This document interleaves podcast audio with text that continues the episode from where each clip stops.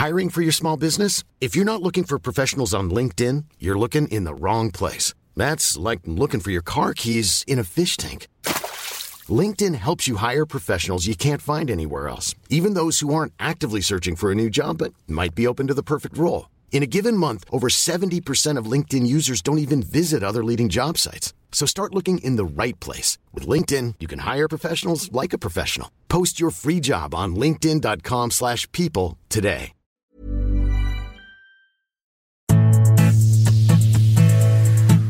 A todos, ¿cómo están? Sean bienvenidos a un nuevo episodio de Oyendo Letras, un espacio del Universal de lectores para lectores. Yo soy Deyanira Castillo y en esta ocasión les traigo la reseña de Cartas de Amor a los Muertos, escrito por Eva Delaira.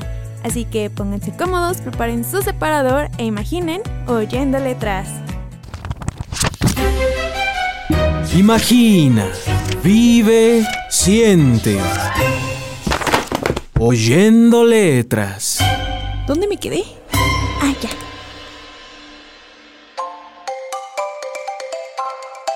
Antes de comenzar con la reseña del día de hoy, hablemos un poco del autor, en este caso es Eva Delaira. Ella se recibió en ciencias cinematográficas en la Universidad de Chicago, pero escribió algunas novelas como son 17 años y Cartas de Amor a los Muertos, que son los únicos dos libros que tiene hasta el momento, pero que han recibido críticas positivas.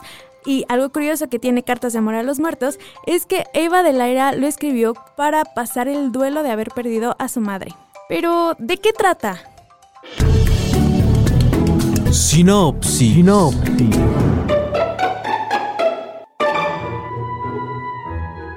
Laurel tiene 15 años y está empezando la preparatoria en un mal momento.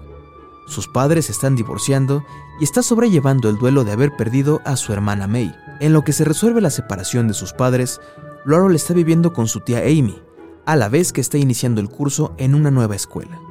Su profesora de lengua decide dejarle a la clase un trabajo, escribir una carta a alguien que haya muerto. Laurel decide escribirle al cantante favorito de su hermana, pero poco a poco empezará a escribir más cartas a otros artistas que han muerto, donde empezará a hablar de sus sueños, sus problemas, sus nuevos amigos y también a recuperar el rumbo de su vida. Pero, ¿estará contando todo? Sinopsis. Sinopsis. En el libro de Cartas de Amor a los Muertos encontraremos los temas que es la superación, el duelo, el crecimiento y también podría decirse que los traumas o cómo es que estos van afectando a lo largo de la vida de una persona. Pero ya iremos hablando a lo mejor de este un poco más adelante. Como ya escuchamos en la sinopsis, en este libro vamos a conocer a Laurel, una chica de 15 años que está a punto de empezar la preparatoria, pero en el momento menos oportuno. Han pasado algunos meses que ella perdió a su hermana mayor, que es May, y justo cuando está empezando este nuevo curso, su profesora de lengua les deja un trabajo bastante especial a sus compañeros. Tienen que escribirle una carta a un personaje o a una persona que ya haya muerto, decide hacer el trabajo, pero escribiendo una carta a Kurt Cobain, que era el artista favorito de su hermana. Entonces, a partir de este momento, Laurel empezará a escribir diversas cartas que también irán destinadas a diferentes personas famosas que ya han fallecido y que curiosamente muchas de ellas son del Club de los 27. A través de estas cartas estaremos conociendo un poco más de la vida de Laurel, también conoceremos a mayor profundidad a May y también iremos conociendo qué es lo que pasó ese día que Laurel perdió a su hermana, también cómo es que poco a poco ha ido logrando superar este duelo, los problemas que tiene Laurel con su familia, la relación que tiene con su tía Amy y también cómo es que también va surgiendo su primer amor con un chico de su clase. Dentro de este libro encontraremos diferentes personajes que ya mencionamos a la principal, que es Laurel, una chica de 15 años que se encuentra en ese momento donde está superando un duelo a la vez que tiene que empezar una nueva vida, pero conforme vamos leyendo la historia, notamos que tiene ese sentimiento de culpa de haber perdido a su hermana, porque ella pudo haber hecho algo, sin embargo, no nos lo termina de retratar bien hasta el final del libro que iremos descubriendo qué es ese secreto que está guardando. Otros personajes que tenemos son los padres de Laurel y de Amy. Por un lado tenemos a un padre que se dedica a la construcción y que vemos que él es a la persona que le ha costado más superar la pérdida de su hija a la vez que también está enfrentando la separación con su esposa. Y por otro lado tenemos a la madre de las chicas.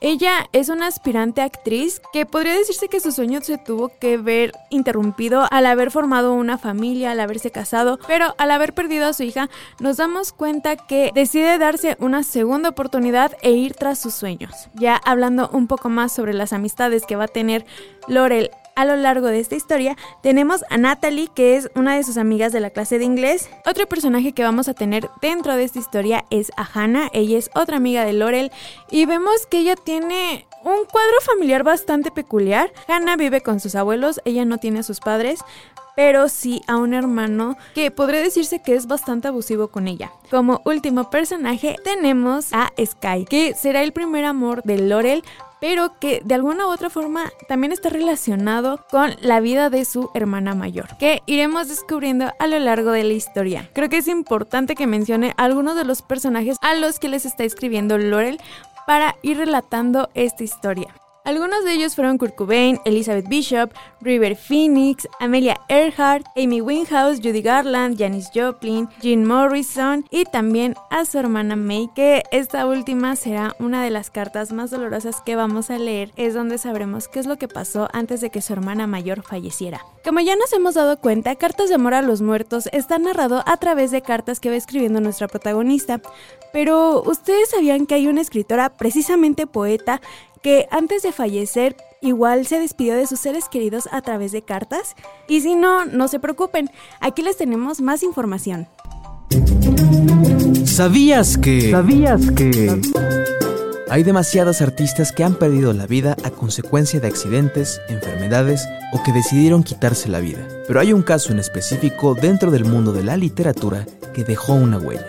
Nos referimos a Alfonsina Stormy, ella fue una escritora y poetisa argentina de origen suizo que junto a Gabriela Mistral y Juana de Ibarborou fueron precursoras que lucharon para que las mujeres fueran reconocidas dentro del género de la literatura.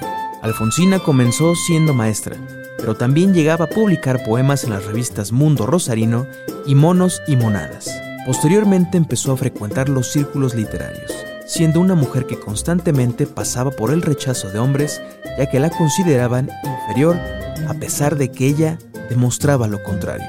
Una mujer que fue señalada por ser madre soltera y que sufría depresión, logró escribir poemas que revolucionaron el romanticismo y la vanguardia. Desde 1935 había sido diagnosticada con cáncer de mama. Se sometió al tratamiento, pero el cáncer se había propagado por todo su cuerpo, haciendo que los dolores físicos fueran cada vez más fuertes. Hasta que el 25 de octubre de 1938, Alfonsina decide arrojarse del espigón de Club Argentino de Mujeres, a 500 metros sobre el nivel del mar, en la playa La Perla, de la ciudad de Mar del Plata. Pero antes de suicidarse, Alfonsina escribió cartas que entregaría a sus seres queridos y de un último poema que escribió tres días antes de su muerte, que fue Voy a dormir. Con este poema, Félix Luna y Mercedes Sosa adaptaron su última estrofa y crearon la samba Alfonsina y el mar, en forma de homenaje a una de las mejores poetas de América. ¿Sabías que? ¿Sabías que?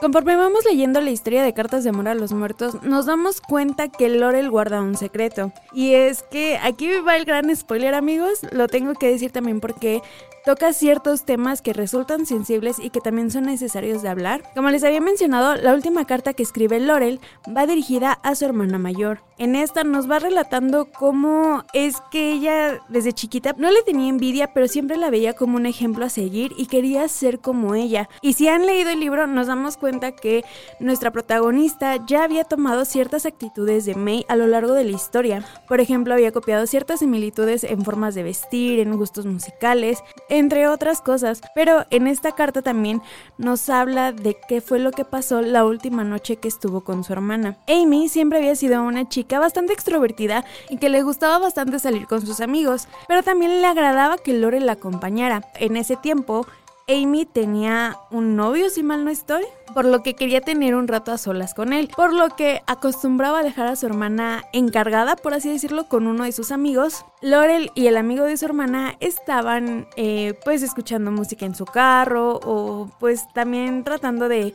de entablar, digamos, algún tipo de amistad. Pero eso es lo que pensaba Laurel en un inicio. Como les había mencionado, esto es algo que nos menciona como parte del contexto. Esa última noche que tenemos a Amy con vida, Laurel explica un poco más de lo que pasaba cuando estaba con el amigo de su hermana. Y digamos lo que pasa con este chico es que en un inicio él trataba de besar a Laurel y ella pues por tratar de encajar de alguna u otra manera aceptaba, pero lógicamente conforme iban pasando las salidas y tenían que estar más tiempo juntos, pues el chico de alguna u otra forma logró aprovecharse de nuestra protagonista y ella pues por no hacer sentir mal a su hermana, nunca había dicho nada, pero esa última noche Laurel decide escaparse, va con su hermana y ella pues desconcertada le pregunta que qué fue lo que pasó hasta que Laurel habla con ella y ella se siente culpable porque está consciente de que el cuidar de su hermana era su responsabilidad, no la de su amigo y pues su amigo se aprovechó de su hermana y también de la confianza que tenía Amy por él y esto hace que Amy se sienta culpable, tome una decisión equivocada en acabar con su vida. Y justamente frente a los ojos de Laurel. Esto es algo que nuestra protagonista nunca contó y hasta la fecha no ha contado, por así decirlo, a sus padres, ni siquiera a su tía, solamente lo ha escrito en la carta. Y vemos que cuando termina de escribirla, se sigue sintiendo culpable. Y es ahí donde se viene todo su mundo abajo, empieza a entrar en una especie de crisis y esto es algo que alarma a sus padres y a su tía, por lo que deciden llevarla a que la trate un terapeuta, un psicólogo, con el que poco a poco irá descubriendo más qué fue lo que pasó, qué tan mal está Laurel por la pérdida de su hermana y por las situaciones que había pasado. Y justamente también esto es algo que me gustó que tratara Eva del Aira, porque si bien toda la historia que va escribiendo, pues sí es un poco densa, también al final del libro vemos que deja un pequeño mensaje en que si pasaste por una situación similar a la de Laurel o a la de Amy, tienes que tratarte, mereces estar sano mentalmente y que la víctima no tiene la culpa de que haya sufrido algún tipo de abuso. Y al final deja algunos números y también páginas donde puedan recibir ayuda psicológica. Pero bueno, creo que ya hablamos bastante del libro. ¿Qué les parece si pasamos a nuestra sección favorita? ¿A qué canción te suena? ¿A qué canción te suena? Una canción que me recordó bastante este libro fue This is What Makes Us Girls de Lana del Rey. Y precisamente creo que esta canción queda bastante bien porque habla de una amistad que si la relacionamos con este libro la podemos asociar con la hermandad y amistad que tenían nuestros protagonistas que son Amy y Laurel. Desde un inicio Laurel nos cuenta que siempre ha visto a su hermana mayor como su mejor amiga ya que le contaba todas sus inseguridades, lo que le gustaba, lo que no le gustaba y también ella anhelaba ser como ella. Y también si nos adentramos un poco más a la canción, vemos que dentro de esta se platican ciertas cosas que se hacían y que de hecho está narrada desde una perspectiva de una chica de 16 años y justamente nuestros protagonistas están en esta edad, aprendiendo a vivir, haciendo nuevos amigos y también pasando por el tema de un primer amor. Pero bueno, esta es mi recomendación. Si tú ya leíste el libro, dime, ¿qué canción le pondrías? ¿A qué canción te suena? ¿A qué canción te suena? Ya si me preguntan si les recomiendo el libro o no, la respuesta es sí. Creo que Cartas de Amor a los Muertos es un libro que empezó siendo un libro de literatura juvenil y que hasta la fecha ha logrado envejecer bien y sigue posicionándose como uno de los libros digamos, clásicos dentro de esta época contemporánea, donde toca temas bastante sensibles, pero que la autora de alguna u otra forma los logró sobrellevar bien, sin caer en el morbo y sin caer también en lo tedioso que puede llegar a ser, porque no toca los temas de una forma fea, al contrario, creo que lo hace de una forma bastante genuina. Este libro no solamente se trata de cartas, sino también de música y de recuerdos, además logra relacionar todos estos conjuntos, a lo mejor también con ciertas situaciones sociales, Siento que la autora logra tomar muchos aspectos de la cultura pop y también de la cultura rock para formar una buena historia donde te logras identificar con más de algún personaje o también situaciones. Cartas de Amor a los Muertos es un libro que sí se merece todo el reconocimiento que ha tenido y que sí ha perdido cierto hype, pero que si lo lees por primera vez te va a encantar. Lo vuelvo a repetir, no creo que es un libro que te aburra, al contrario hace que te enganches cada vez más con la lectura. No sé si era porque a lo mejor recién estaba empezando yo con el hábito de la lectura, pero el tema del plot twist que tuvo casi al final, yo sí no lo vi venir. Sí me resultó bastante desconcertante, pero como les mencionaba, es un libro que vale totalmente la pena leer. Y no sé, me dolió que tal vez Eva del Aire no haya decidido a lo mejor seguir escribiendo, solamente tuvo un libro que les había mencionado al inicio de este episodio. Y otro dato curioso es que se tenía planeado que Cartas de Amor a los Muertos fuera adaptada a una versión cinematográfica, pero lamentablemente no hubo mucha información. Digamos que la última noticia que yo había visto sobre esta adaptación era que la escritora sí estaba muy involucrada con el guion, pero de ahí en fuera ya no volvieron a sacar más actualizaciones. Pero bueno, si les gusta a lo mejor este tema de libros donde tocan el tema de de la amistad, de la hermandad, creo que otro libro que les podría gustar sería El mapa de los anhelos de Alice Kellen. Y sí, amigos, es mi escritora favorita y la tengo que mencionar cada que pueda, porque justamente en El mapa de los anhelos trata estos mismos temas del duelo y de la amistad que puede surgir entre las hermanas, la confianza que se tienen, pero a la vez de una forma bastante desgarradora. Pero bueno, tal vez de ese libro hablemos después. Y yo creo que por ahora lo dejamos hasta aquí amigos. Recuerda que si te gustó este episodio puedes dejarnos tu opinión en la caja de comentarios de Spotify. También nos puedes escuchar en Apple Podcast, Google Podcast y también obviamente en Spotify. Todos los miércoles a partir de las 7 de la mañana encuentran un nuevo episodio de su podcast favorito. También si quieren una mayor interacción conmigo o incluso recomendarme algunas lecturas, saben que pueden encontrar mis redes sociales en la descripción de este episodio. Por ahora, coloca tu separador y la próxima semana no te olvides de seguir oyendo letras. Nos vemos. Imagina, vive, siente. Oyendo letras. ¿Dónde me quedé? Ah, ya.